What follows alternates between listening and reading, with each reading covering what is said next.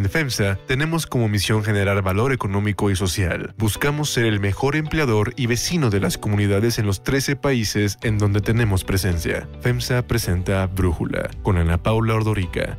Un podcast de Red Digital APO. Hoy es jueves 25 de marzo del 2021. Yo soy Elizabeth Rangel y a nombre de Ana Paula Ordorica los saludo. Estos son los temas del día.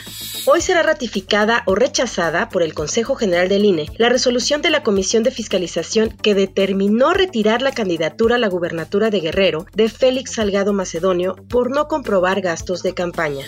Investigan en Campeche la aplicación de una supuesta vacuna Sputnik V a trabajadores. Las dosis tienen relación con las decomisadas la semana pasada. Los hondureños que las trasladarían se dieron a la fuga. Ordena a Rumania detener a Florian Tudor, líder de la banda de la Riviera Maya dedicada a clonar tarjetas bancarias. Pero antes, vamos con el tema de profundidad que Ana Paula Ordorica preparó para ustedes. En las primeras semanas de la pandemia platicamos con Tomás Puello, actuario de Silicon Valley, quien ha estado estudiando el tema del coronavirus ahora sí que desde el principio, y nos dijo que en un futuro, una vez que se lograra tener vacunas contra la COVID, habría pasaportes de vacunación con los cuales unos, los vacunados, podrían viajar e ir a eventos y a muchos lugares que los que no estuvieran vacunados pues no podrían atender. Tienes razón, ¿no? Al final se van a crear como burbujas de los, las regiones del mundo que hayan hecho un martillo de danza y no tengan casos, y una burbuja donde se haya dado por imposible y se deje de correr el, eh, la enfermedad. Pues esa predicción se está comenzando a materializar. A la fecha se han aplicado más de 450 millones de vacunas en todo el mundo. En los países en donde más han podido vacunar, las campañas para promover la inoculación incluye la venta de la idea de regresar a la normalidad una vez que te han puesto el pinchazo. Es el caso de Israel, el líder mundial en vacunación contra la COVID-19, que a través de una aplicación del gobierno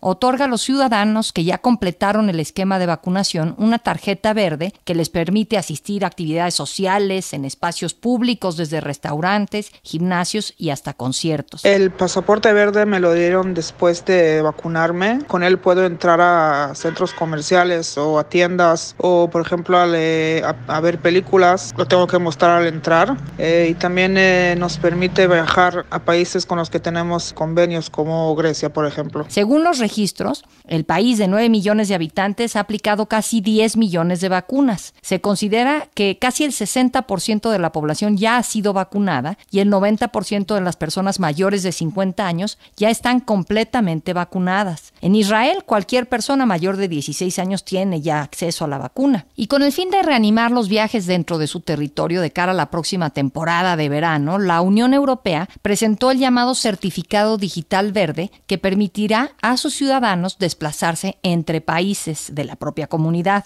El Green Pass, o también llamado pasaporte COVID, facilitará la movilidad de las personas que estén vacunadas contra el SARS-CoV-2 o que tengan una prueba negativa o se haya recuperado recientemente de la enfermedad. Ursula von der Leyen, la presidenta de la Comisión Europea, explicó la función del certificado verde. This digital certificate we aim to help uh, member states reinstate um, the freedom of movement in a safe responsible and trusted manner. La semana pasada, el pasaporte fue aprobado por la Comisión Europea y ahora debe pasar el trámite legislativo comunitario, es decir, el visto bueno de los gobiernos y del Parlamento Europeo, además de la puesta en marcha de un mecanismo informático para que su lectura sea posible en todos los países del bloque. Por esta razón, se prevén tres meses como mínimo para que pueda entrar en vigor para la temporada de verano. El certificado es gratuito y contará con un código QR con la información médica del propietario del pasaporte. Se podrá llevar en formato físico y digital y aparecerá en dos idiomas, en la lengua oficial del país y en inglés. La idea principal es que a la hora de viajar, el documento muestre si la persona ha sido vacunada, si tiene anticuerpos o ha dado negativo recientemente. Este pasaporte será gratuito,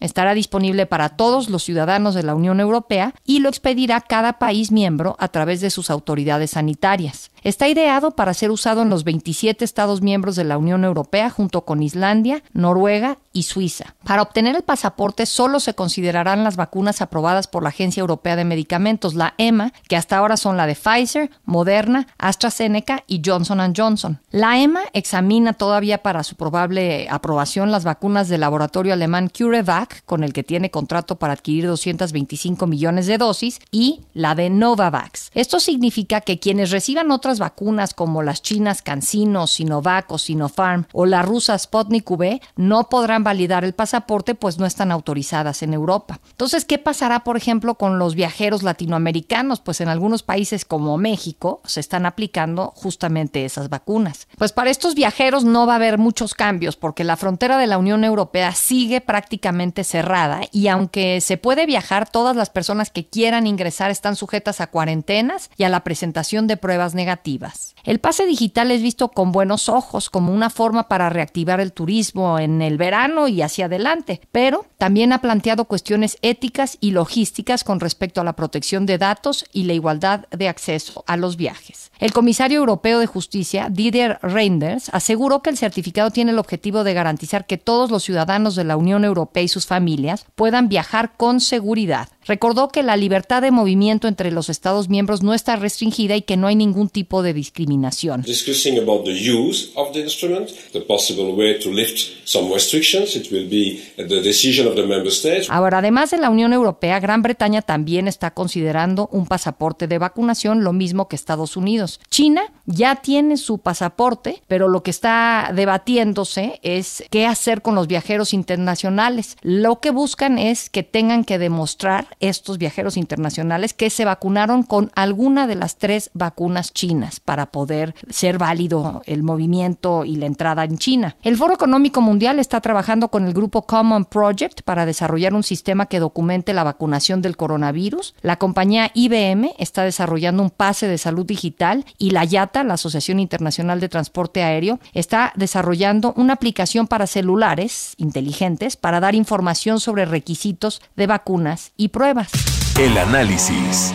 Para profundizar más en el tema, agradezco a Valeria Moy, economista y directora del IMCO, platicar con nosotros. Valeria, pues recientemente escribiste eh, sobre este tema y hablas de los debates y los cuestionamientos éticos que se pueden dar a partir de estos pasaportes de la vacunación, porque si bien muchas personas no se quieren vacunar, los llamados anti-vaxxers, que creen que las vacunas pueden tener efectos secundarios y adversos, hay muchas otras personas en el mundo que nos queremos vacunar, pero vivimos en países en donde o hay pocas vacunas, o simplemente no las hay. Entonces, ¿no va esto a exacerbar las divisiones entre los ricos y vacunados y los pobres y no vacunados, por una parte? Esto va a ser apasionante, Ana Paula. Lo que vamos a ver con el tema del pasaporte o de los pases verdes, porque en algún momento algo que también se está implementando son los pases verdes. Básicamente es un poco lo mismo, pero no se refiere a pasaporte en el sentido de viajar, sino a reactivar operaciones dentro de un solo país. Yo creo que estamos como justo empezando a ver una serie de debates éticos y de debates que pueden cuestionar, pueden hacer que nos cuestionemos pues un montón de cosas más allá de la vacunación o del propósito de la vacunación. El caso de Israel a mí me parece fascinante, ¿no? Ya sabemos todos que Israel ha hecho un grandísimo esfuerzo por vacunar pues prácticamente a toda su población, todavía no termina, pero ahí va y va muy pronto en este sentido y han hecho algo que mucha gente está en contra yo no lo sé, sinceramente creo que es un debate ético que no es fácil de resolver, pero por ejemplo, lo que ha intentado hacer Israel para impulsar o para motivar a la gente que se vacune, porque en efecto sabe que hay mucha gente o que son anti-vaxxers o que simplemente no tienen tiempo de ir o no les da la gana, ya sabes, no es que tengan una convicción, simplemente pues no lo tienen como dentro de sus prioridades. Entonces lo que hizo el gobierno de Israel fue decir, bueno, está bien, la vacunación es por supuesto voluntaria, pero para incentivar que te vacunes, vamos a poner este pase verde y en el pase verde, que es al final del día una aplicación digital, el pase verde se activa cuando ya tienes dos semanas de que completas tu esquema de vacunación. No se da a la primera dosis, porque en Israel se vacunó únicamente con la vacuna de Pfizer, y después de esas dos semanas de que cumpliste tu doble dosis, entonces te dan tu pase verde. Ahora, ¿qué te permite hacer el pase verde? El pase verde básicamente te permite reanudar tu vida normal. ¿Y qué quiere decir reanudar tu vida normal? Pues que puedas ir a un restaurante, que puedas ir a un cine, que puedes ir a un concierto, pero también, Ana Paula, que puedes regresar a trabajar. Entonces ahí se abren los debates. ¿Cuál es el propósito? propósito de esto si lo que se quiere es contener una pandemia? Y por supuesto que está el otro tema, que es al que tú hacías más énfasis, de los pasaportes en sí mismos. China ya dijo que ellos van a poner su pasaporte, ya lo tienen,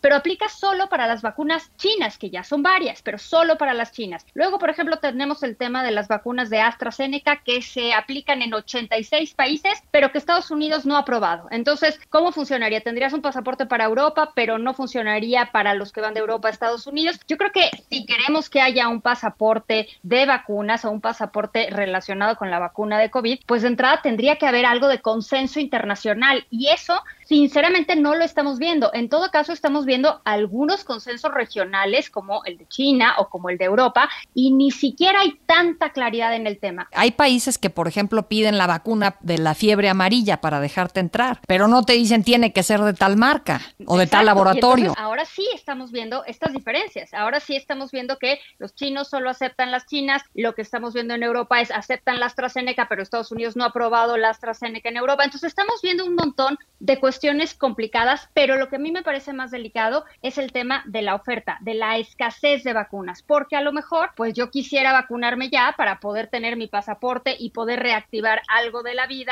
normal pre-pandemia, pero simplemente no tengo acceso a esa vacuna, ya sea porque no estoy en el rango de edad o porque el país en el que vivo simplemente no está teniendo acceso a las vacunas y entonces podrías meter un argumento ahí de es discriminatorio. Y el tema se vuelve pues un debate ético de qué va arriba de qué, ¿no? ¿Cuál es la prevalencia, la libertad o el derecho a defender o a controlar una pandemia o el derecho a defender a tu población de un virus que pueda entrar de otro país? Me parece que abre la puerta a un debate bien interesante en términos éticos y bueno, por supuesto que esto tendrá implicaciones económicas que estamos muy cerca de empezar a ver. Oye, y el otro debate, además de acceso, es el de la seguridad, toda la información que puede llegar a contener un documento como este y más, si lo vamos a tener que estar cargando en un teléfono inteligente, quién va a tener la base de datos. Ya hemos visto, cuando menos en México, que esas bases de datos luego acaban en las manos Oye, equivocadas. Se acaban, se acaban vendiendo en los tianguis, Tepito, ¿no? bases sí. de datos se acaban vendiendo en los tianguis. Mira, ese es otro tema. El caso de Israel, de nuevo, nos sirve un poco como experimento, porque Israel es un país que tiene sus bases de datos médicas con una información de 30 años disponible y todo está sistematizado. Entonces, cualquier médico en Israel con autorización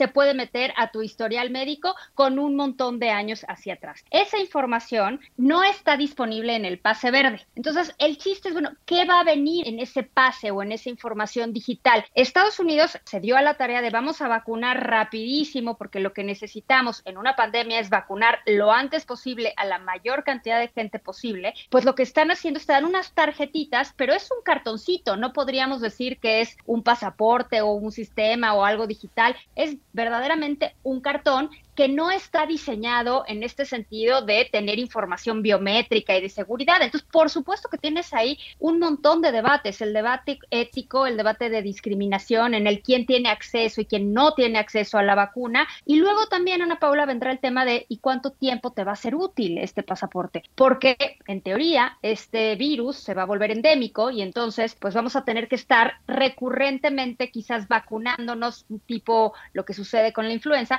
y pues no existe existen pasaportes que controlen tu vacunación de la influenza. Entonces yo creo que estamos en un momento científico, económico muy interesante, pero todavía no tenemos las respuestas ni los resultados a todas estas preguntas. Valeria Moy, como siempre, muchísimas gracias por platicar con nosotros.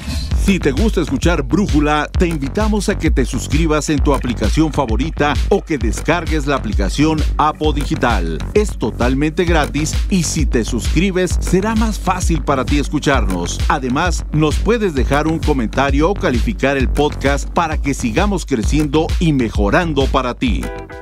Hay otras noticias para tomar en cuenta. 1. Candidatura en vilo. Amigas y amigos, les digo enfáticamente y con toda la seguridad no les voy a fallar. Una vez más se tambalea la candidatura de Félix Salgado Macedonio, postulado por Morena al gobierno de Guerrero, a pesar de las protestas y manifestaciones en su contra porque enfrenta acusaciones de violación y abuso sexual. Se prevé que hoy el Consejo General del INE vote la resolución que anoche aprobó la Comisión de Fiscalización en el sentido de retirarle la candidatura a Salgado Macedonio por no entregar sus informes de precampaña. De acuerdo con la ley vigente, los candidatos que no entreguen sus reportes sobre lo gastado en su precampaña pueden ser acreedores al retiro de la candidatura. Apenas ayer, el dirigente estatal de Morena en Guerrero, Marcial Rodríguez, afirmó que Salgado Macedonio lleva una ventaja de 3 a 1 contra el candidato de la alianza PRI-PRD, Mario Moreno. 2 vacunación clandestina. La Fiscalía de Campeche y la Comisión Federal para la Protección contra Riesgos Sanitarios, la COFEPRIS, investigan la aplicación de supuestas dosis de la vacuna Sputnik V a más de mil trabajadores de la maquiladora Carims. Estas vacunas tienen relación con las cerca de 6.000 dosis que el 17 de marzo fueron decomisadas de una avioneta que partiría del aeropuerto de Campeche a Honduras. Ayer, la Fiscalía General de la República informó que los siete hondureños que pretendían transportar esas dosis escaparon del hotel donde fueron ubicados mientras se emitía la alerta migratoria en su contra. En cuanto a los trabajadores, en Atando Cabos con Denise Merker en Grupo Fórmula, Antonieta, a quien se le distorsionó la voz, platicó el proceso. Un día llegamos al trabajo y dijeron que nos iban a avisar para que, nos iban a aplicar la vacuna. Pues la verdad nosotros pues sí nos pusimos contentos porque pues corremos el riesgo al trasladarnos a, pues, nuestro trabajo y nos, nos quitaron un día y nos hicieron firmar una red donde teníamos que poner nuestro nombre, turno, domicilio y pues allá lo firmamos. Al día siguiente pues nos quitaron y nos aplicaron la vacuna. El subsecretario Hugo López Gatel explicó que no es posible que una empresa privada vacune contra el SARS-CoV-2. Hasta el momento, solo el gobierno de México está vacunando contra el COVID. Que nadie se confunda con que existen alternativas a la vacunación.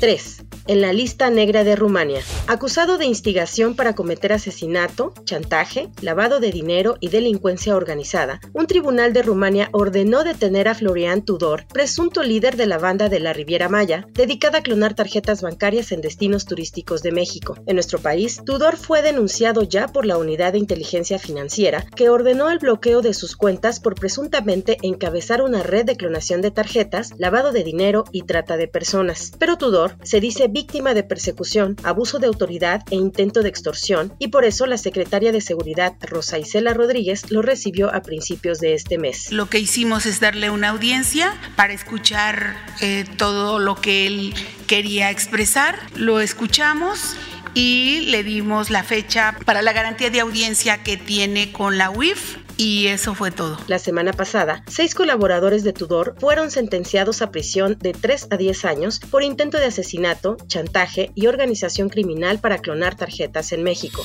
A nombre de Ana Paula Ordorica me despido. Yo soy Elizabeth Rangel. Brújula lo produce Batsheva Feitelson. En la coordinación, Christopher Chimal y en la edición, Omar Lozano. Los espero mañana con la información más importante del día. En FEMSA tenemos como misión generar valor económico y social. Buscamos ser el mejor empleador y vecino de de las comunidades en los 13 países en donde tenemos presencia. FEMSA presentó Brújula con Ana Paula Ordorica.